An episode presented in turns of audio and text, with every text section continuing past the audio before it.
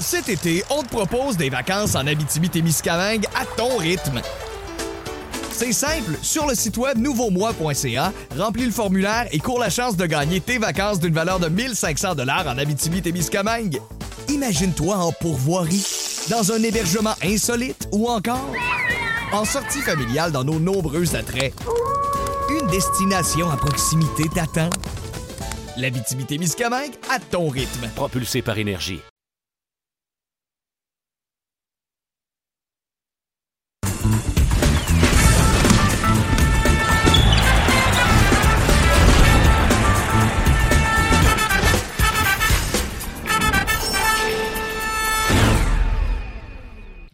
Bon vendredi à tous. La balado, la balado diffusion, oui, du Centre-Ville, édition du 18 avril. Déjà, ça passe vite. Déjà une semaine découlée aux séries éliminatoires de la NBA. Fébrilité dans l'air, Alex. Exactement. Mathieu Jolivet, l'inimitable, tu Ah. sembles en pleine forme. Quel excellent Ben. adjectif pour débuter l'émission. Euh, oui, l'inimitable, pourquoi pas. Je suis en plusieurs. pleine forme. Euh, Est-ce qu'il y a quelque chose qui ressemble au basket des séries de l'NBA?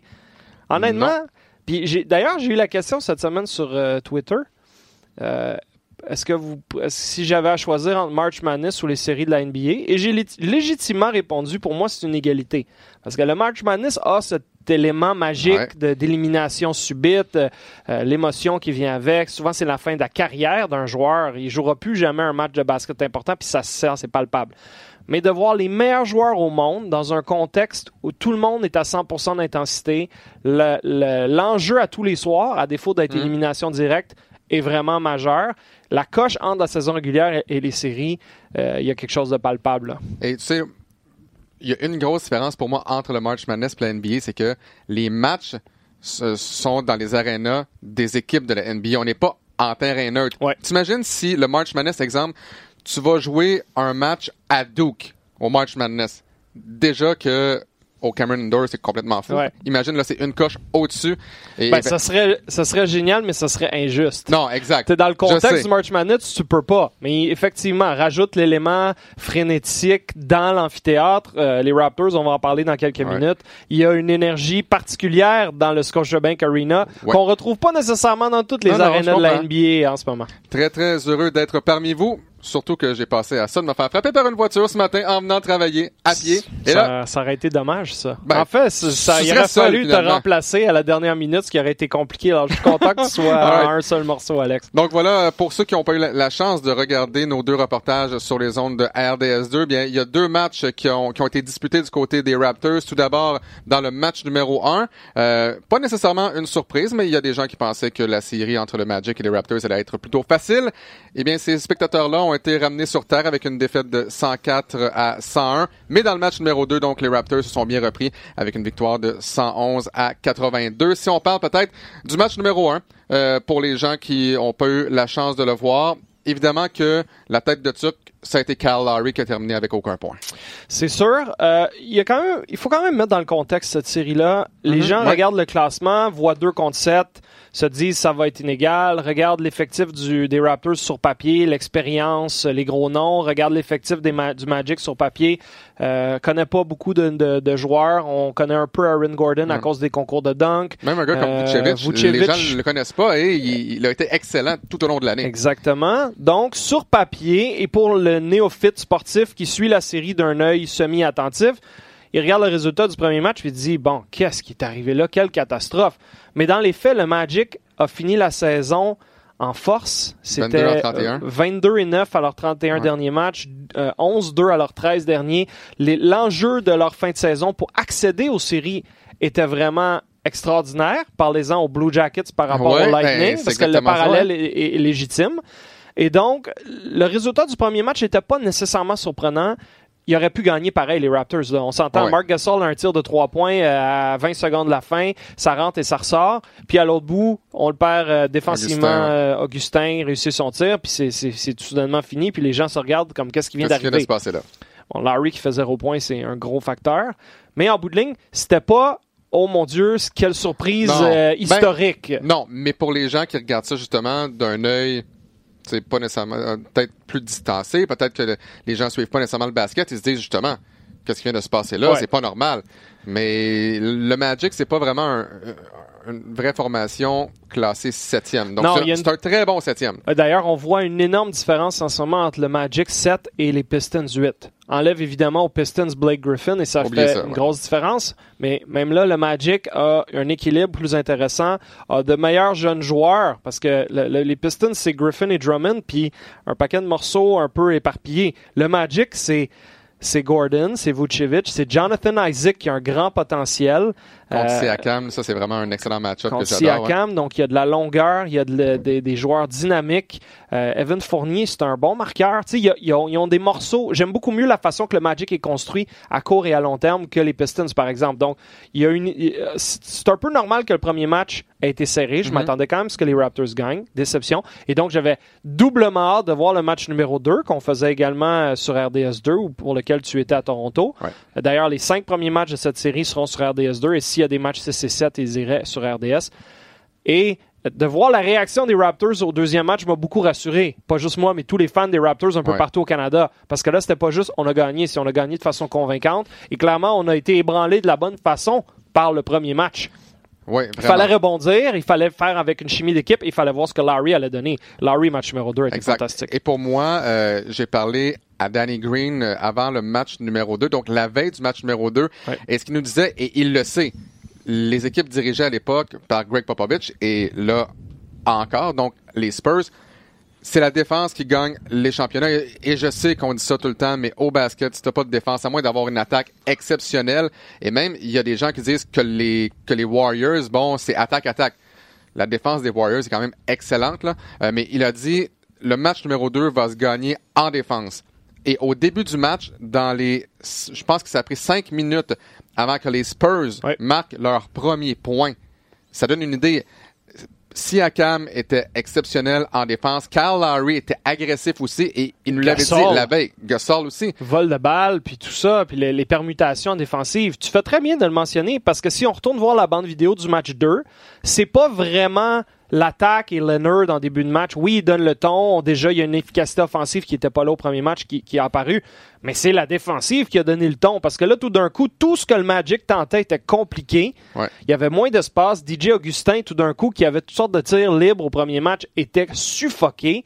Alors, définitivement que le message lancé par Nick Nurse, y compris par son équipe, c'était ça commence par la défensive, puis après ça, en attaque, vous allez vous sentir libéré, puis ça va débloquer Ouais. en soi, puis c'est- vraiment ça qui est arrivé. Parce que Nick Nurse disait la veille également, on doit rester en avant du ballon, en avant de notre joueur. Et c'est pas arrivé dans le match numéro un. Et non seulement ça, notre deuxième vague, donc l'aide arrivait en retard, Ouais. en plus. Donc, si t'es pas devant ton joueur et que l'aide arrive en retard, oublie ça, ça va être excessivement facile. Et pour moi, c'est drôle parce que, gars, c'est une victoire de 111 à 82, là. Mais le moment du match, pour moi, là, c'est quand Cal Lowry, au début de la rencontre, s'amène à la ligne des lancers francs, Ouais. rate son premier. Et là, plutôt que de huer, les partisans se sont levés, ovation à Cal Lowry, et il a réussi son deuxième lancer franc. À partir de ce moment-là, le vrai Cal Lowry était de, retour. Et juste avant ça, par contre, Cal Lowry s'était lancé sur un ballon. Donc, on le voyait qu'il était Ouais. impliqué, mais il n'avait pas encore marqué. Et c'est ce qu'il a fait. Et après ça, ben, a réussi un gros tir à trois points. Le vrai Cal Lowry est revenu. J'adore cette observation, Alex, parce que, et je l'ai dit pendant que je décrivais le match euh, ici en studio, j'ai constaté en- dans ce moment-là la différence entre les partisans que tu aurais vus, par exemple, à la Philadelphie en pareil contexte et que Ouais. tu as, as vu à Toronto ce soir-là. Les partisans des Raptors sont assoiffés de succès en série. Ils sont névrosés, ils ont peur que les roues de- débarquent de l'automobile à tout moment, mais ils veulent tellement aider positivement, contribuer au succès de l'équipe. On, on scande MVP à Kawhi dès qu'il il se met à rentrer des tirs. Et Kyle Lowry, pour toutes les frustrations qui ont été signalées dans les médias de Toronto, et Dieu sait qu'il y en a des médias et des tribunes à Toronto pour chialer sur le fait que Lowry a eu aucun point lors du premier match. Ensuite, deux jours complets de congé avant le match numéro 2. On ne fait que ça, dire Kyle Lowry est payé 31 millions, Ouais. puis il marque zéro point, puis il est tout le temps fâché, puis il s'est pas remis du, de- du départ de DeRozan, puis il aime pas Masai, puis on gagnera jamais rien avec lui. Ils Moi, savent pas. je les ai tous Les gens lus. ne savent pas Ils ça. savent pas, mais ils spéculent. Ouais, J'ai- exact, on les mais a tous lus, ces, ces, ces, ces points de vue-là. Et ensuite, pour que la foule se lève d'un trait pour faire comprendre à Calgary, on sait là qu'en ce moment, tu Ouais. cherches offensivement, Let's go. on est de ton bord, let's go. Puis après ça, que ça a débloqué, la foule mérite une grosse main d'a- d'applaudissements pour ce qui s'est passé. Et j'ai euh, pense au match numéro 1 à Philadelphie où les Sixers se cherchaient, n'allaient nulle part. Ben Simmons a eu un match horrible, il s'est fait huer. Chapeau à Ben Simmons d'avoir rebondi, d'avoir Ouais, eu un bon match numéro 2. Mais les foules, selon les villes, selon les historiques, sont pas pareilles. Il y a des villes beaucoup plus acharnées. À New York, là, tu vas pas te faire euh, ovationner quand ça Non, va non. mal pour te faire. Tu vas, tu vas te faire dire que tu es un bon à rien. Et à Toronto, on a vu quelque chose de très unique à ce moment-là. Parce que même Simmons a dit, écoutez, si vous êtes pour huer, restez chez vous, finalement. Oui, mais tu, tu fais juste mettre l'huile sur le feu quand Ouais. tu dis ça. Et c'est un jeune homme frustré qui s'exprimait du mieux qu'il pouvait. Mais de voir Larry rester. Ben, il n'est pas resté calme parce qu'il a passé son match à chialer après les arbitres, mais je pense que c'est ça qui donne du jus à Carl Larry. C'est comme ça qu'il s'abreuve euh, d'énergie pour performer. Il pense que tout le monde est contre lui, que les arbitres sont contre lui. Il chiale tout le temps, mais il a été fantastique. Ouais. Il était bon en défensive. Il a coupé au panier. Il n'a pas eu peur d'attaquer les gros bonhommes l'autre bord. Il a réussi des tirs de trois points. Euh, moi, j'ai été vraiment impressionné. Et je voulais d'ailleurs te demander la question parce que tu as eu la chance donc de le vivre sur place, ce match-là, en arrivant la veille, en parlant à Kem Birch, à Chris Boucher, Ouais. à Evan Fournier. Tu as eu pendant la soirée Charles Dubébret comme Ouais. invité. C'était du bon contenu. Qu'est-ce que tu as pu retenir de ta visite à Toronto que nous, on pouvait pas à distance sentir là, pour ce match numéro 2? Il y a deux choses. La veille du match, euh, parlant du meneur de jeu des Raptors, Cal Lowry, il gagne 31 millions. Je comprends. Il n'y a pas de problème avec ça. Il y a Ouais. un match numéro un difficile. Mais il a vraiment le succès des Raptors à cœur. Euh, il s'est pas défilé devant les membres des, mé- des médias la veille. Et ce que les gens savent pas, Cal Lowry, j'ai eu la chance d'y parler peut-être quoi? Six fois. Donc, il me connaît moyennement, ou pas, ou, ou du moins très très peu. Euh, par contre, chaque fois que je le vois, là, et ça, les gens le voient pas, c'est un gars tellement fin. J'ai par- je, suis parti euh, du, du, du OVO Center, là où les Raptors s'entraînent, peut-être une heure et demie après euh, la pratique des Raptors. Je croise Cal Lowry dans le corridor. Il s'arrête, il vient voir, Hey buddy, how are you? Ça, ça va? Il me donne une tape sur le coude. Ouais, have a good day. Pour vrai? C'est ça, Cal Lowry. C'est un excellent joueur de basket. Wow. C'est une vedette. Mais Alexandre Tourigny de RDS, là, je, lui ai parlé peut-être 5-6 fois. La dernière fois que je lui ai parlé, c'était à Montréal. Mais il a toujours été fin avec moi. Et c'est ce genre de joueur-là. Il va tout le temps te donner euh, des bonnes citations. Donc, Cal Lowry, c'est une super vedette, là. Mais écoutez-moi, il s'en fout pas. Il veut gagner. Il se met énormément de pression. Peut-être trop. Mais c'est tellement c'est un bon fascinant joueur. parce que quand on le voit en entrevue après Je les sais. matchs, souvent c'est les réponses courtes, c'est la face un peu de beurre, si tu me permets l'expression. Euh, il a l'air d'être achalé par les médias, mais c'est probablement dans un contexte avec 20 caméras, puis Ouais. 40 journalistes, puis je viens de jouer mal, puis tout le monde veut des explications. Moi aussi, je serais probablement face de beurre, mais de savoir que dans les coulisses, dans les moments non filmés, qu'il Ouais. est comme ça, moi je trouve ça super le fun. Ouais, et l'autre chose, ça. Euh, autre chose, euh, la victoire des Raptors a été vraiment fabuleuse. C'est drôle parce que la semaine dernière, tu m'en as parlé justement que les fans avaient peur, euh, que les fans n'étaient pas sûrs d'eux-mêmes, pas sûrs de leur formation, et c'est ce que j'ai ressenti lundi, Ouais. jusqu'à temps que le match commence et que les Raptors mènent 9 à 0 après 4 minutes. Les partisans là étaient nerveux, on ne savait pas trop ce qui était pour se passer, et les Raptors ont mené de bout en bout. C'est c'est la plus grande victoire en fait de différence de points de l'histoire des Raptors en série. Euh, mais là-bas, la confiance évidemment est revenue Ouais. enfin. Euh, autre chose, le Magic d'Orlando, c'est drôle parce que euh, j'ai eu la chance de parler à Cam Birch. Et Cam Birch, c'est un joueur qui parle pas beaucoup. J'ai eu la chance de lui parler. et Il me disait justement, on a tellement travaillé fort lors des deux euh, derniers mois. C'est ça qui nous aide présentement Ouais. à rester à un, à un haut niveau. Moi, j'ai hâte de voir, par exemple, parce que c'est quand même difficile là, de remporter 22 de tes 31 derniers matchs. Ça prend de l'énergie. Ouais. Donc, parfait. Match numéro De 1, maintenir la on donne tout. Mais ensuite, ça va être difficile. Et dans le match de demain, qui sera d'ailleurs diffusé à compter de 19h à RDS2. Vendredi soir, euh, ouais. euh, exactement. Euh, j'ai hâte de voir comment le Magic va se comporter. C'est une équipe qui n'a pas perdu, je pense, à ses neuf derniers matchs à domicile. Parce que les Raptors Ben, sont en mesure Écoute, de... il y a deux points de vue par rapport à ça. Euh, je veux juste, euh, je vais, je vais Mhm. embarquer sur le match numéro 3 dans une, une seconde. Ouais, Il y a ouais. deux autres entrevues que tu as faites qui m'ont marqué avec Chris Boucher et malheureusement pour Chris qui n'était pas en uniforme pour le match numéro 2 parce qu'il aurait eu la chance d'embarquer à la toute fin. Même Moreland a joué avant Boucher. Je- et Miller ont joué Ouais. tous les deux avant Boucher et ça c'était dommage parce que le contexte aurait pu lui ouvrir euh, la porte pour jouer un peu en série. Euh, mais l'entrevue avec lui m'a semblé super intéressante parce que comme Lou Gensdor sur nos zones la semaine précédente, qui était plus détendu avec Ouais. avec nous, avec les médias en général, ben, j'ai senti la même chose de Chris avec les réponses qu'il donnait. Et Charles Dubébret à la demi, l'entraîneur adjoint du 905 dans la G-League, qui est un Québécois dont l'histoire a été racontée là, récemment par Nicolas Landry Ouais, notamment, euh, sur la RDS.ca. Un gars qui est passé par Sainte-Foy, qui est passé Par les euh, Cavs, par, euh, par les Cavs, qui ensuite est, est allé à, à l'autre bout du monde, puis là, il est revenu, s'exprime tellement bien, Ouais. a une, une présence vraiment intéressante, et, et j'ai comme le feeling que tôt ou tard, ça va être un adjoint dans la NBA, ce gars-là. De, de penser à être entraîneur-chef, ça, c'est un autre pas, puis ça, ça sera une discussion pour un autre jour, parce que des, il y a Et juste il voit 30 tout. postes sur la planète, mais un bon Ouais. adjoint, brillant, dévoué, là, euh, je l'ai beaucoup aimé. Il était à mes côtés euh, sur la galerie de presse. là. J'ai eu la chance donc de regarder les deux premiers quarts à ses côtés. Il voit tout sur le terrain. Ah, C'était ouais, un hein. coach. Il parlait. euh, il voyait absolument tout ce qui se passait. Bon. C'est vraiment une bonne tête de basket. On va essayer de l'inviter pour euh, faire un match avec nous en studio au mois Ouais. de mai parce que tu me disais qu'il va être de retour en ville euh, un petit bout de temps au mois de mai. Euh, je veux donc, euh, oui, parlons-en du match numéro 3 parce qu'il y a deux façons de le voir. Le Magic peut se dire, ouf, le match numéro 2 a été super difficile. Ils ont levé leur jeu, leur jeu d'un cran. On n'a pas été capable de les accoter. Peut-être que leur confiance est un peu effritée. Mais ils sont aussi capables de le voir d'un autre point de vue. On a volé un des deux matchs à Toronto. On a fait exactement ce qu'il fallait. Là, on a l'avantage du terrain dans la série. On n'a pas perdu à domicile depuis longtemps. Euh, ils peuvent sortir gonflés à bloc. Le match numéro 3 va, va nous en dire beaucoup sur la suite de la série. Pas Ouais. parce que les Raptors ont gagné par euh, essentiellement 30 points ou presque lors du match 2 que là, tout d'un coup, ça a basculé puis l'air d'aller est parti puis ils vont gagner en 5 là, parce que le Magic, là, c'est- pas fini. Ils n'ont pas dit leur dernier mot. Là. Mais si on regarde le match numéro 1, la victoire du Magic, qu'est-ce que ça a pris? Ça a pris le Magic qui tirait à, je, je pense, 48,9% à 3 points. Ouais. Ça arrive jamais. Ou ça arrive un match par-ci par-là, mais Ben, Augustin a eu le match de sa vie, Exact. ou presque, mais en même temps, Vucevic, Alex, a rien fait lors des deux premiers matchs. Il va finir par produire plus que ça. Il y a encore Ouais. une possibilité Ouais. croissante au niveau offensif.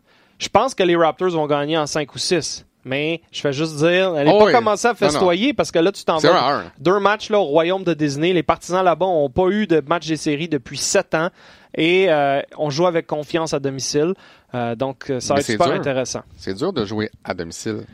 T'as de la pression. C'est sûr que tu as de la pression. Mais Si ça va mal à domicile, c'est là. Si ça va bien, c'est parfait. Quand ça. va mal à domicile, c'est vrai. Ça va peut-être euh, être difficile. Puis, euh, Kawhi, écoute, que dire de Kawhi? il, faut en parler un peu. On parlait de, de la version Kawhi suprême là, qu'on attendait en série. Là. Elle est arrivée. Match numéro 1 a été très bon. Ouais. pas été époustouflant, mais a fini avec 25 points, a été relativement efficace, a joué seulement 33 minutes. Peter Yanopoulos nous en parlait euh, en, en préambule du match numéro 2, comme quoi il voulait voir Kawhi jouer plus lors euh, du match numéro 2. D'ailleurs, a terminé la rencontre euh, Laisse-moi regarder ça. avec euh, plus de minutes cette fois. 30 30... Ah, c'était 33. 33 encore. Mais en même temps, il n'a pas joué les six dernières Ah, ça. minutes parce que c'était terminé. Donc, il aurait joué. Il a joué le même nombre de minutes, mais il n'a pas eu à rembarquer à la fin. Il aurait joué plus. Au moins, Nick Nurse, je pense qu'il a compris qu'il ne peut pas se permettre de l'avoir pendant l'équivalent d'un d'un 15 minutes sur 48 sur son banc. Ouais. Euh, il a joué un, un peu avec le feu au niveau des fautes. Mais finalement, son match numéro 2 a été exquis, il a fait de tout. Les tirs de 3 points, je trouve qu'il les réussi avec plus de régularité, 4 en 8. Euh, L'utilisation, le volume sont là. Puis Siakam à ses côtés, lui, il, il fait aussi son travail. Et j'ai adoré Gasol au troisième quart du match numéro 2, qui là, soudainement, est sorti en Lyon, a pris trois tirs en une minute. Clairement, Nick Nurse a dû euh, lui crier gentiment après dans le vestiaire. Là, tu dois arrêter d'être juste un joueur défensif et un passeur. Tu marquais 20 points par match à Memphis pendant toutes ces années. Je suis pas mal sûr que tu te rappelles encore un peu comment faire. Probablement. Son tir de 3 points s'est amélioré dans les Ouais. dernières années. On a réussi 3 dans le match, si je me Le rappelle bien. Gasol, 3 en 4, ouais. Ça, c'est 3 en fort. 4, il y a, il y a juste un tir à deux points dans tout le match. 3 en 4 et, et il a terminé à 3 en 5. C'est pas beaucoup 9 points, mais en même temps, quand assez. tu réussis 3 tirs de 3 points contre le Magic, puis tu mesures 7 pieds 1, puis après ça, tu joues de la grosse défensive, tu forces le Magic à te respecter de tout plein de façons à un bout du terrain. C'était c'était mieux, là. Il y, a, il y a- il y a quelque chose, il y avait des bases qui m'ont rassuré dans ce match-là. Et Larry, évidemment, en haut de 20 points, euh, 7 aides, euh, tout ça. Donc, euh, non, je pense que ça augure bien, mais c'est loin d'être euh, Il terminé, y, a, cette série. il y a vraiment pas lieu de paniquer. Moi, j'ai hâte de voir, par contre, au niveau du banc. Euh, le banc euh, n'a pas fait grand-chose au cours euh, des matchs numéro 1 et 2. D'ailleurs, il y a une statistique.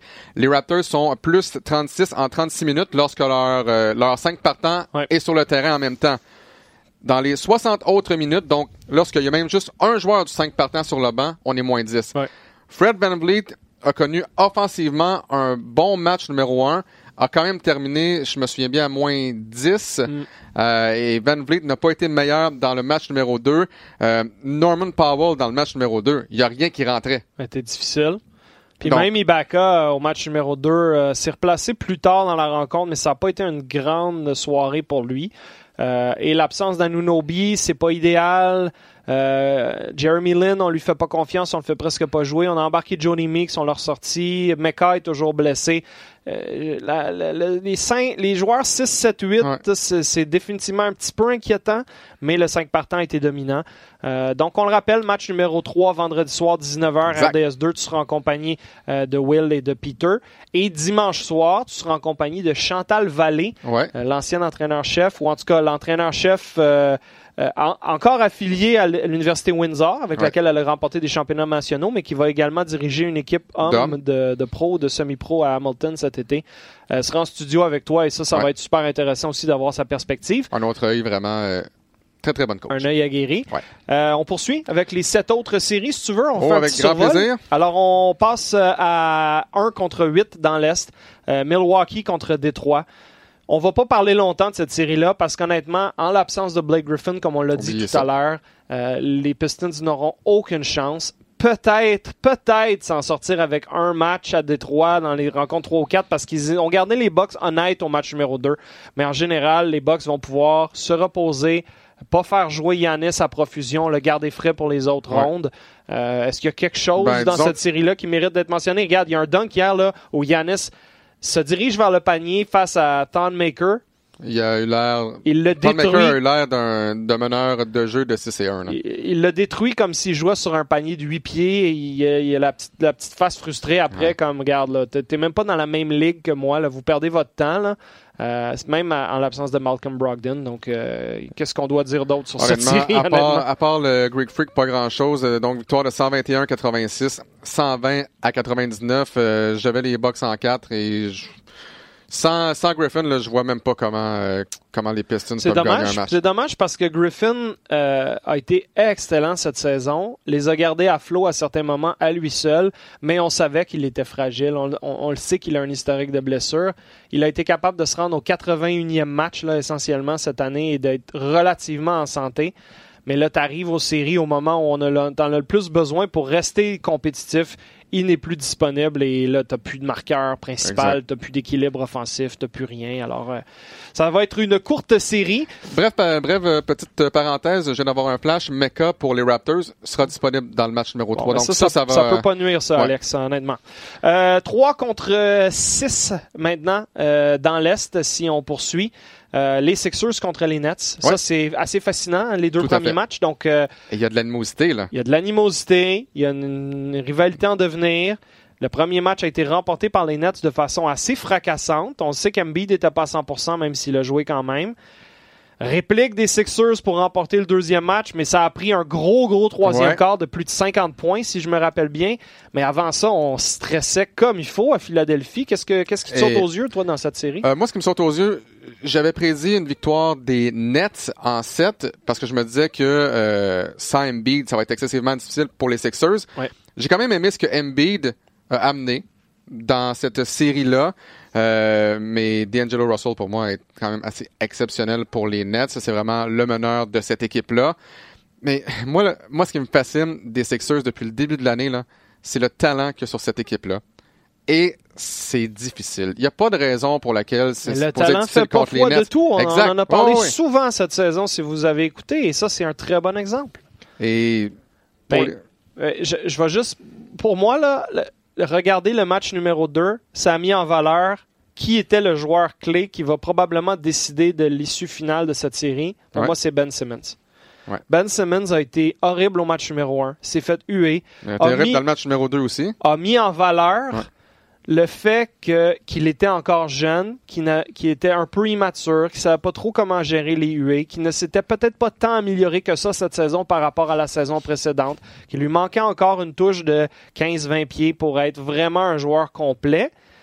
Et là, quand il s'est mis à jouer au match numéro Ouais, ouais. 2, et si on regarde Dix- ses ouais, chiffres 18 finaux, points, 10 rebonds, 12 passes. Ouais, il a, il a On- été très bon, oui, dans, dans le match a- numéro 2, mais le match numéro 1, Et je dirais qu'il a été très bon dans la deuxième demi Ouais. du match numéro 2, où Ouais. là, comme a vraiment pris charge de plein de situations. Pour moi, c'est le meneur de jeu des Sixers. Embiid a besoin d'être productif, mais Simmons donne le ton. Simmons attaque l'anneau, Simmons trouve ses coéquipiers, et Simmons a même bloqué quelques tirs, ou a du moins été utile défensivement. C'est un bonhomme de 6 pieds 10 pouces qui est capable de tout faire, et qui est un peu enrageant, en fait, parce que tu le regardes et tu te dis, il devrait être meilleur. Il devrait être plus dominant sur une base régulière. Il y a certains qui disent que euh, le fait qu'il... euh, euh, fréquentait une, une Kardashian hors terrain et il y a un peu cette euh, espèce de de gang par rapport à des joueurs qui se sont mêlés, pas nécessairement aux Kardashians, mais à des vedettes en général, Ouais. et que là, tu deviens, tu deviens obsédé par le- le- le- le- l'élément glamour, Hollywood, médias, Instagram, visibilité. Tristan Thompson, c'était un peu ça. Lamar Odom, ça a été ça également. Euh, Nick Young, ça a été ça. Tu sais, c'est des gars qui ont un peu perdu la notion de qu'est-ce qui est important pour moi? Est-ce que c'est devenir un joueur dominant, maximiser mon potentiel, gagner des trophées, ou est-ce que c'est d'être une vedette dans NBA puis d'essayer d'être pas pire sur, sur le côté? Et Simmons, dans le deuxième match, a commencé à nous montrer un peu ce qu'on a besoin de voir. Si Simmons est, est- est haut et bas, là, up and down, toute cette série-là, les Sixers vont perdre. Mais si Simmons joue bien pour les matchs 3 à 6, 7, j'ai l'impression que ça pourrait faire la différence. Mais comme tu l'as dit, là, on est à un mauvais quart pour les Sixers d'être 2-0 et de retourner, d'être 0-2 et de retourner à Brooklyn. 51-23 au troisième quart. Et si on regarde le banc des Sixers, pour moi, bon, euh, Mike Scott, 15 points en 22 minutes. Puis et Boban, Boban, ouais. Boban, là, a été exceptionnel. 8 en 14, 16 points en 18 minutes. Ouais. On n'a pas trouvé de réponse ou presque du côté. Et Boban, on s'entend que dans la saison, c'est un bon joueur, mais va, va jouer 10 minutes, va te donner 6, 7, 8 points. That's it. Les Nets n'attendent rien que ça, une opportunité, une faille. Si les Sixers jouent à leur plein potentiel, les Nets ne pourront pas les accoter au final. Mais dès que les Sixers ont des manques de concentration, euh, manque de structure offensive, manque d'intensité défensive, Kenny Atkinson et son équipe sont prêts. Spencer Dinwiddie a été bon. Ils vont pas donner de, de possession facile. Ils vont essayer de marquer à tout coup. Et, honnêtement, là, je pense qu'ils n'attendent qu'une porte ouverte. La Ouais. question, c'est est-ce que les Sixers vont leur laisser cette porte entrouverte ou non? Mais cette Ouais. série-là va se rendre au moins en six matchs. Comme on a dit, un troisième quart absolument horrible. Joe Harris termine avec 4 points. Ouais. Donc, tu perds. Tu as perdu un quart. Harris a été ordinaire, même que ton, même que ton 5 partant a été ordinaire. Harris avec 4, Carroll avec 6, Kuruc avec 8, Allen avec 9. Il y a Russell à 16. Ouais. Par la suite, là, c'est Rondé Hollis Jefferson, Napier puis Dinwiddie. Donc, écoutez, c'est. C'est pas fini, triste pour les Nets, c'est- mais les Nets auraient pu gagner le match C'est numéro pas 2. fini cette série-là, croyez-moi. On a tous prédit à RDS en 7, soit pour Brooklyn, Ouais. soit pour Philadelphie, selon les experts. Et j'y crois encore que c'est une série qui va se Qui va se décider au septième sept. match Moi en aussi. Philadelphie. Et la quatrième et dernière série dans l'Est. Là aussi, il y a des choses à raconter quand même. Ouais. Pacers contre Celtics. Les Celtics ont ultimement gagné leurs deux premiers matchs à domicile, mais Ouais. ça a été compliqué par moments. Les deux matchs étaient euh, essentiellement à égalité en deuxième demi, et ça a pris. Ben pour moi, la série en ce moment, ça se résume en un mot. C'est Kyrie. Kyrie est à son meilleur. Euh, et on l'a pas vu souvent cette saison. Non. On l'a vu plus en dernier tiers d'année, si on veut. Mais là, clairement, c'est un gars qui a guéri en série, qui est motivé, qui a trouvé une meilleure chimie, à défaut d'être parfaite. Je regardais des longues séquences du match numéro 2 hier soir et je me disais, si Kyrie joue- continue à jouer comme ça, les Pacers ont aucune chance. Mais ce qui est triste pour les Pacers, encore une fois, et ça m'a rappelé un peu euh, les Pacers de l'an dernier euh, contre les Cavaliers. On a perdu en 7, mais on aurait pu gagner avant ça sans trop de difficultés. On a eu les devants régulièrement. Et hier, Ouais. dans le match, les Pacers n'avaient pas à échapper ça.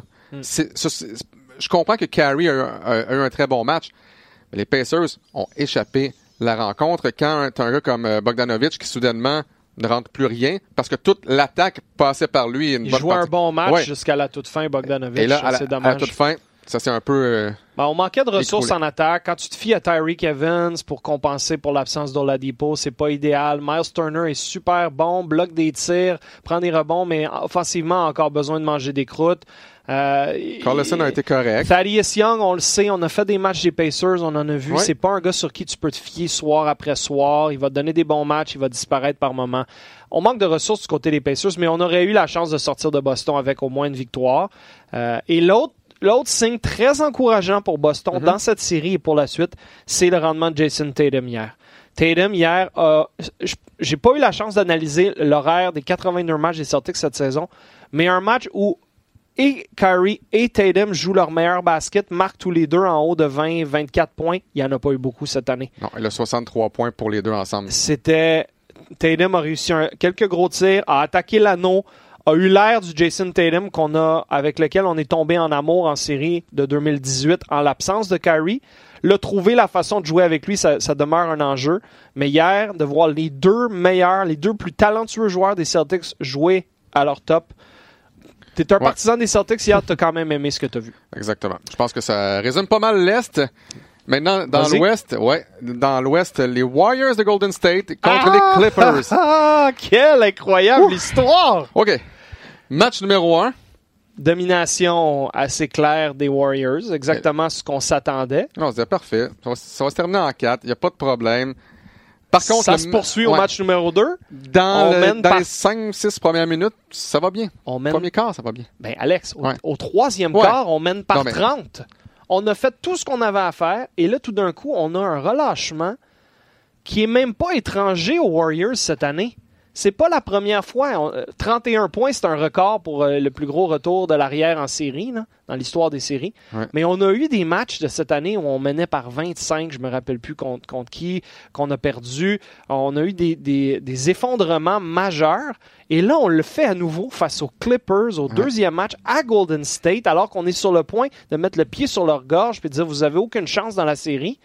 J'étais estomaqué de voir. Je suis allé, je- j'ai ouvert la télé, c'était par 30. Je suis venu voir une dernière fois avant d'aller me coucher, c'était par 12 au début du quatrième quart. Là, je me suis dit, ah ouais, 12, il me semble que c'était par Ouais. 30 tout à l'heure. Bon. Puis là, je regarde les Fessayal le lendemain, puis je me c'est un, ils ont trouvé le moyen de revenir de 31 points à Golden State. Chapeau, juste pour ça, les Clippers viennent de solidifier leur année en tant que surprise et en tant que, que- que- qu'espoir pour la suite Ouais. des choses. Parce que Lou Williams, Montrezl Harrell, là, ça a ça a été du bon Landry bon cette Shamet année. qui réussit le tir à 3 points avec 15 secondes à faire pour donner essentiellement la victoire aux Clippers. Mais si je te parlais du premier quart, ben c'est parce que il y a une blessure qui va changer vraiment. Ben, vraiment. Une blessure qui va changer un peu l'image des Warriors de Golden State avec DeMarcus Cousins qui ne veut plus se faire appeler Boogie. Parenthèse. Euh, donc, il sera tenu à l'écart du jeu en raison d'une blessure au quadriceps euh, gauche. Probablement pour le Ouais, reste des séries, ce qui est quand même. C'est pas, pas un des joueurs clés, dans le sens que c'est clairement les quatre autres Ouais. qui sont les plus importants. Mais contre Mais les Rockets au à- deuxième là, Ouais. il y aurait eu un match peut-être où tu aurais eu besoin de Cousins pour faire la différence. Parce que Cousins, je comprends que les Warriors, c'est la meilleure équipe, là, mais Co- euh, Cousins t'amenait over the top, entre guillemets. Là, ça faisait en sorte que tu avais un autre joueur tout étoile. Ouais. Et là, tu l'as plus. Et tu as tenté de faire une place pendant toute la saison, en fait, depuis son retour. Et là, tu reviens à la vieille formule. Et ça a bien euh, fonctionné. Je pense que les Warriors se sont endormis, finalement. Euh, mais on pensait que c'était pour être facile et finalement non. Hmm. Euh, on commence. Est-ce qu'on commence à rentrer dans la tête de Kevin Durant? On sait Ben, Patrick là. est une peste euh, Ouais. de premier niveau et si ça continue ça, Beverley et Durant qui s'échangent des plaisanteries, qui sont expulsés ou qui, qui ont des problèmes de faute, des fautes techniques, c'est à l'avantage des Clippers. Ça, c'est même pas proche. On a besoin de Kevin Durant sur le terrain bien plus du côté de Golden State que les Clippers ont absolument besoin de Patrick Beverley. Ouais. Alors, euh, au change en ce moment, on, on gagne pas. Euh, le match numéro 3 va nous en dire long. Est-ce que les Clippers peuvent les embêter puis potentiellement même gagner puis prendre les devants 2 à 1 juste pour dire, regarde, vous allez devoir prendre 6 ou 7 matchs pour nous sortir les gars, on s'en va nulle part. Parce qu'on a une- un acharnement. qui- de moi, Il n'y a pas beaucoup d'équipes dans la NBA qui, à 31 points de déficit au troisième quart à Golden State, à Golden State, aurait dit aussi. Hey les gars, on lâche pas. on est capable, on est capable, on va revenir ou on va leur lancer un message ou on va les achaler. Ils ont cru à ça? Ils ont cru à Doc Rivers? Doc Rivers, c'est un tour de magie qu'il fait avec cette équipe-là. On a de bons jeunes. Tu as parlé de Landry Shamet qu'on a obtenu en cours de saison. Excellente transaction.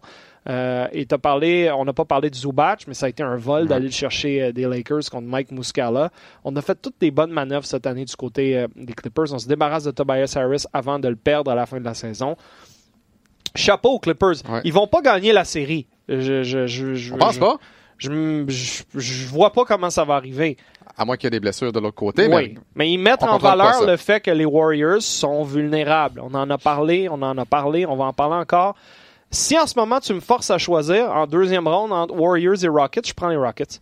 Je sais que c'est un peu audacieux parce que je me base sur les dernières semaines, mais de la façon que les Rockets jouent en ce moment, avec plus d'équilibre, plus d'acharnement, de, de, hargne, par rapport à une équipe des Warriors qui a des relâchements comme ça face aux Clippers, j'ai envie de prendre les Rockets dans une série 4 de 7. Et non seulement ça, mais il y a quelques joueurs euh, du côté des Warriors qui ont donné une entrevue à l'émission américaine 60 Minutes. Et c'est pour moi, là, il y a une clip, une des plus malaisantes des, des dernières années. J'ai pas entendu, c'est quoi? Alors qu'il euh, y a des joueurs, bon, on, on leur a demandé, compte tenu de tout le succès que vous avez eu au cours des années, dans votre tête, est-ce que même vous vous imaginez à jouer pour une autre euh, équipe que les Warriors? Et là, tu as Steph Curry, tu as Clay Thompson, euh, tu as Durant dans les cinq, là. Et là, tu vois ils sont tous assis un à côté de l'autre. Un, à côté de l'autre. Euh, Igodala prend la parole. Il dit bon, écoutez, ils sont, ils sont jeunes. Ils vont, ils vont voir que c'est la meilleure place où être et tout et tout. Et le visage de Clay Thompson et Durant, c'est comme, hein, quoi, de quoi tu parles? C'était là malaisant. Tu vois là qu'ils ont le visage là, c'est stoïque là. Ah ouais. Je, suis étonné si vous avez la chance de voir ça, et ça tombe à un bien mauvais moment. Ben moi, j'aurais pensé que Iguodala, en vétéran, euh, un bonhomme intelligent que tout le monde apprécie dans la ligue, aurait probablement voulu leur enlever de la pression en disant les carrières sont longues, euh, les gars ont tous leur parcours à vivre, euh, c'est tentant d'aller voir ailleurs, c'est tentant de, d'essayer des choses. Euh, Durant, c'est déjà sa deuxième équipe, euh, etc. Moi, Godala lui-même s'est promené dans sa carrière. Alors, de penser, de dire aux petits jeunes à côté, hey, ils s'en vont nulle part, eux autres, ils veulent gagner, puis c'est ici qui est la, meilleure place pour gagner. Effectivement, ça, avait le potentiel de créer un malaise. Et il y avait le vétéran Sean Livingston aussi. Donc, tu avais comme deux vétérans, puis tu avais. Puis Durant, en ce moment, il veut pas en parler hein, de ça. Non. Clay Thompson a été un petit peu plus clair dans ses paroles en disant que les chances qu'il revienne à Golden State étaient fortes, puis c'est la seule équipe qu'il connaissait, puis les gens l'adorent là-bas. Mais Durant, là, plus on avance, plus on a l'impression que c'est la fin, à la fin de la saison. Euh, les Knicks sont l'équipe dont on parle le plus, mais il y aurait d'autres options. Il pourrait se ramasser avec les Clippers, par exemple. Il y aurait des possibilités. Mais euh, j'ai l'impression ultimement, euh, ben ouais, tu Parle, là, puis... Euh, c'est ça, tu me la montres en ce moment, la clip, mais c'est une question particulière à poser en 2019 à des athlètes qui euh, ont tout vécu. et qui, qui, veulent augmenter leur brand, entre guillemets, plus qu'augmenter leur nombre de trophées par moment. moi, je pense que Thompson va rester, je pense que Durant va s'en aller, et je pense que le départ potentiel de Durant continue de leur faire mal, parce que oui, il est intense, oui, il veut gagner, mais est-ce qu'il est 100% investi?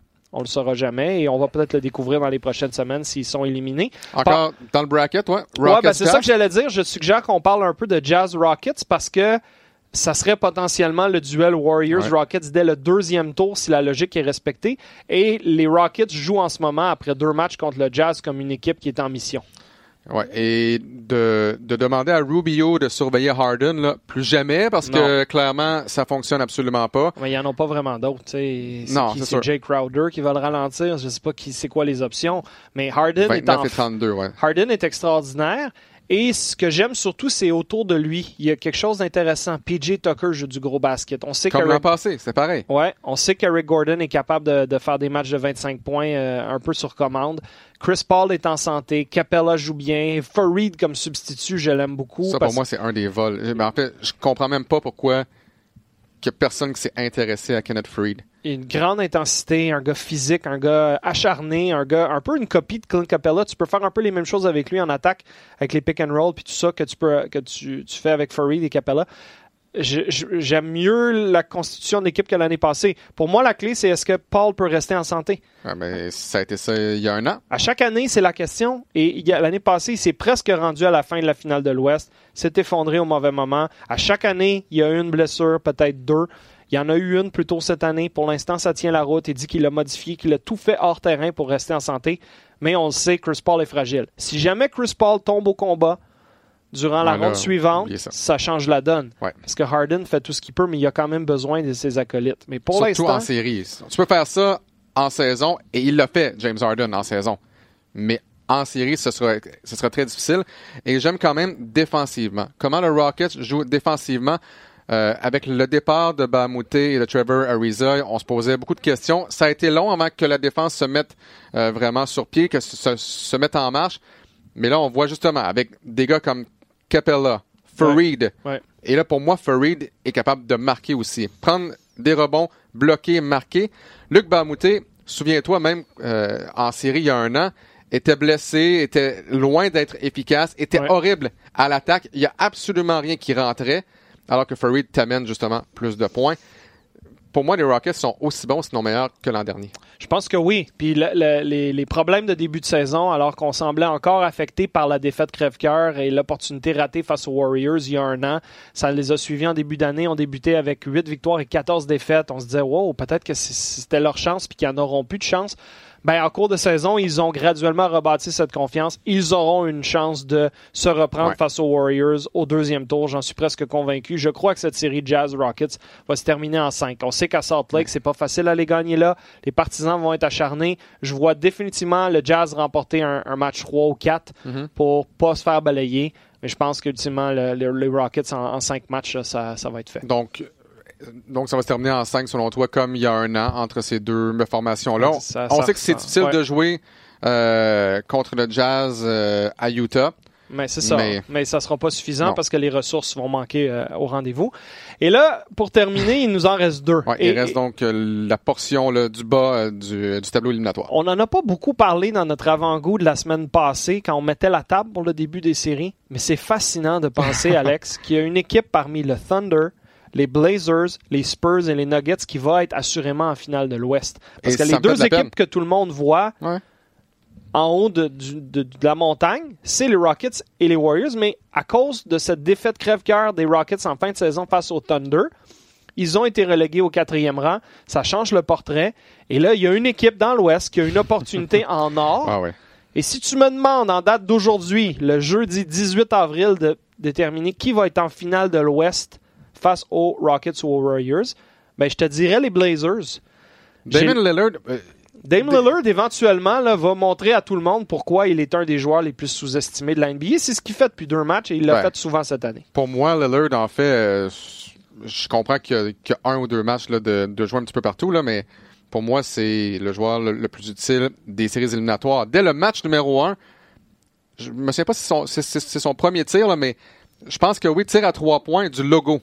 Ah non, non, c'est des tirs de 30 pieds. Elle n'a pu finir depuis deux matchs. C'est fou. C'est vraiment ça, euh, pour moi, qui a donné le ton à cette série-là. Dame Lillard qui tire du logo de 30 pieds. Surveille-moi et tu devras me surveiller à partir du logo. Mais là, si tu vas un contre un et que tu le piques et, que le pick-up est, loin, si là tu vas avec une pression tout terrain sur Lillard, ben ok, il va te contourner, puis là soudainement c'est 5 contre 4 et tu te fais avoir en fast break. L'anti-Kyle Lowry. Il n'y a pas d'émotion beaucoup sur le terrain, glace dans les veines, il veut prendre les tirs importants. Euh, c'est pas le plus athlétique, c'est pas le gars qui va attaquer l'anneau et faire un dunk foudroyant et lancer des messages. Lui, ses messages, il les, il les lance de 30 pieds. Euh, donc, il a été exceptionnel. Euh, CJ McCollum semble avoir retrouvé la forme au moment idéal lui aussi. Euh, plus de 20 points lors du deuxième match. NS Cantor, comme 33 points pour McCollum. Ouais, 33. Enes Kanter qui vient remplacer en fin de saison euh, Youssouf Nurkic comme centre. Et défensivement, il a été très bon. Il était bon. En attaque, ça a toujours été un gars productif qui peut te donner 20 points, 14 rebonds à peu près n'importe quand. Euh, les réservistes ont quand même fait le boulot. Et en contrepartie, alors que moi je pensais que le Thunder allait peut-être causer une surprise dans cette série, c'est ce que j'avais prédit avant le début de la série, je change mon analyse parce que je ne crois pas que Paul George est en santé. Je crois que les problèmes d'épaule qu'on voit sont encore apparents. Euh, certains disent qu'il n'est pas complètement capable de lever le bras droit. Et quand tu tires du bras droit puis que tu veux marquer 30 points dans un match d'NBA puis tu as encore de la misère avec ton épaule puis que tu peux pas lever le bras complètement, c'est un gros problème. Westbrook, après ça, essaye de compenser en prenant plus de tirs. 5 en 20, Westbrook. 5 en 20 au dernier match, Alex. C'est ça, Russell Westbrook. Il va dominer le match de tout plein de façons. Attaquer le panier, jouer avec rage, voler des ballons, euh, prendre des rebonds. Mais il prend 20 tirs, puis souvent, il a réussi 5, 6, 7. Des fois, il en prend plus que 20 tu vas pas gagner comme ça. Mais souviens-toi, lorsqu'on a fait notre Facebook Live euh, il y a une semaine, on a eu une question sur Westbrook. Et ce que, ce que tu avais dit, c'est exactement ce qui se passe. Euh, si Westbrook est forcé à jouer du hero ball, donc si c'est lui qui va prendre 20 tirs, 22 tirs, 23 tirs, 24 tirs, oubliez ça. Euh, ça marche pas, c'est pas la bonne formule. Ça marchera pas. On, on gagne gagnant en début de saison. C'était Westbrook qui prenait moins de place, qui distribuait mieux le ballon qui laissait de la place à George. Puis malheureusement, George est plus capable de livrer la marchandise comme en début de saison à cause de ses blessures. Et ça, je pense que ça va ultimement l'écouler. C'est sûr que si le Thunder rentre à la maison, énergisé par la foule, George se sent un peu mieux, gagne les matchs 3 et 4, ben on aura une discussion différente la semaine prochaine. ça prend un troisième joueur aussi. Ça prendrait un troisième joueur. Grant a terminé 1 en 7 pour 5 points. Ferguson, 7 points. Schroeder euh, aurait pu, mais Schroeder, Schroeder joue pas bien. Je pense les Blazers ont justement ce facteur. On nous néglige, on pense, tout le monde pense qu'on va perdre.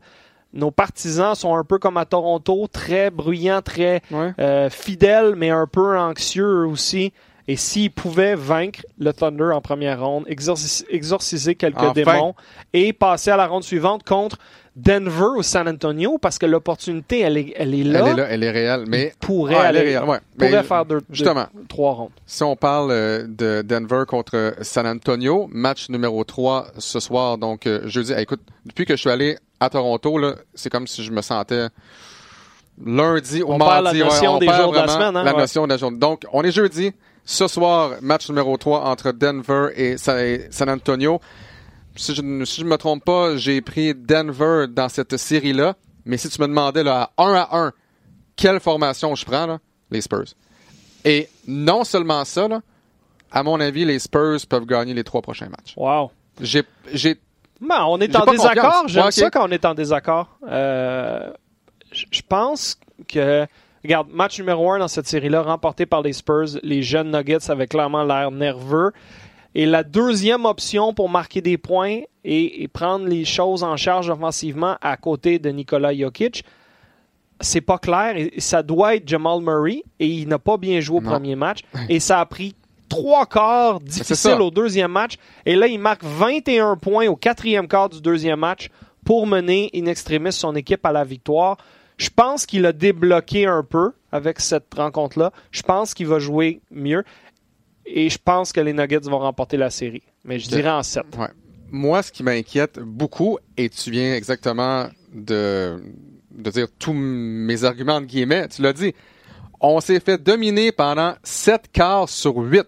Ça a pris Jamal Murray qui a commencé le match 0 en 8 et coach Malone et, et, et allez voir Murray dit gars, il faut que tu continues à tirer, tu vas débloquer, tu vas l'avoir.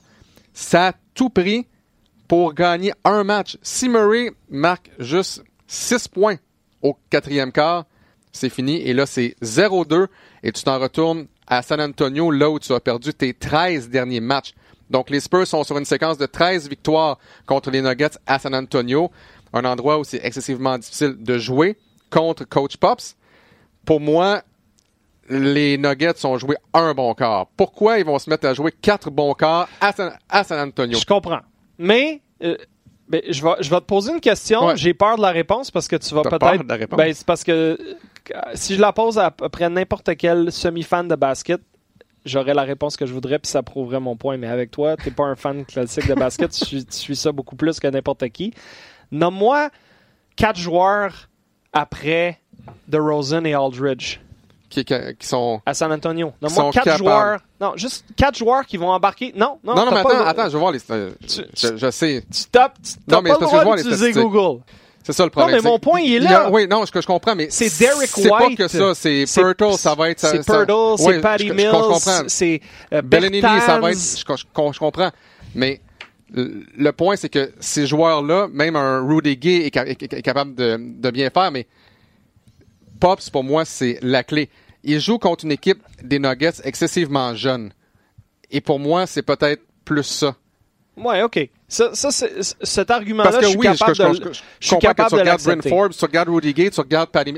Oui, c'est parce qu'en théorie, parce qu'en théorie, tu arrives avec des gars comme Gary Harris, comme Will Barton qui en arrache ouais. mais qui a du talent, comme Monty Morris, comme euh, t'en as d'autres, des joueurs comme Tory Craig que j'aime pas mal, comme Malik Beasley. C'est des noms moins connus, mais c'est des joueurs plus talentueux de 3 à 9 sur la formation des Nuggets que le 3 à 9 des Spurs. Alors, est-ce que Pop est suffisamment aguerri comme entraîneur, même s'il ne peut pas mettre un pied sur le terrain puis jouer lui-même puis prendre des tirs puis mm. marquer des points? Ben, ça va être, ça va être fascinant comme exercice parce que c'est vrai que son expérience ça donne un avantage aux Spurs par rapport à Mike Malone, qui n'a pas d'expérience comme entraîneur-chef des Nuggets, mais il ne joue pas ces gars-là. Alors, est-ce qu'on est capable d'inculquer suffisamment de, de, de mécanismes pour stopper Jamal Murray pendant les cinq prochains matchs? Peut-être. Peut-être. Euh, je suis pas en train de dire que tu es fou. Je suis en train de dire que je, je vais donner un léger avantage aux Nuggets encore dans la série, mais les deux scénarios sont plausibles. Parce que oui, je comprends qu'il n'y a pas nécessairement beaucoup de joueurs connus, mais en même temps, est-ce que tu as besoin de plus que deux joueurs? En série parce que. Ben, parle, parle aux Raptors des dernières années, je te dirais que oui. Je veux dire. Parle, aux, parle aux Blazers avec Lillard puis McCollum. Est-ce que oui, tu as un supporting cast, oui, tu as d'autres bons joueurs après. Parle-en au Thunder avec, euh, avec George. Euh, parle aux Rockets des dernières années. Je veux dire, c'est un...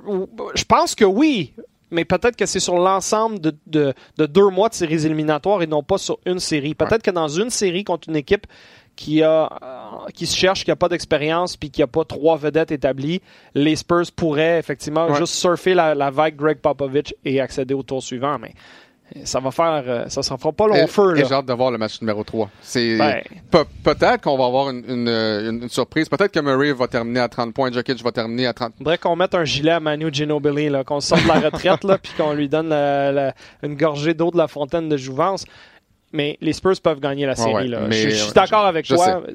À ce point-ci, c'est presque lancer un, un 25, 25 sous dans les airs. Ouais. Ça fait le tour. Exact. C'était bien euh, agréable. On a, c'est le fun d'avoir huit séries à décortiquer. La semaine prochaine, quand on va se reparler, euh, c'est jeudi encore la semaine prochaine, je pense?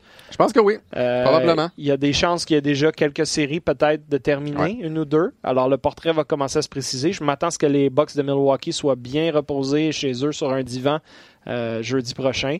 Euh, mais peut-être que les Warriors vont être encore en train de jouer euh, en première ronde contre les Clippers et c'est la beauté de ces séries 2019. Ouais. Je vous rappelle les rendez-vous sur RDS2, euh, comme j'ai dit en début d'émission. Vendredi soir, 19h, RDS2. Alex, Peter, Will, match numéro 3. Cette fois, c'est à Orlando. La série est égale 1-1. Mm -hmm. Dimanche soir, 19h, RDS2.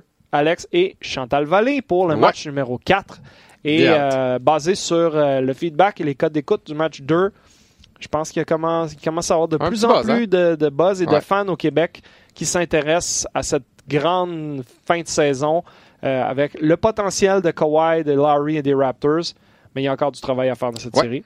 Toujours Merci. un plaisir, mon cher. Merci beaucoup, Alex. On se retrouve jeudi prochain ah. et en ondes vendredi, donc demain, à compter de 19h. Partagez le contenu. On yes. se parle très bientôt.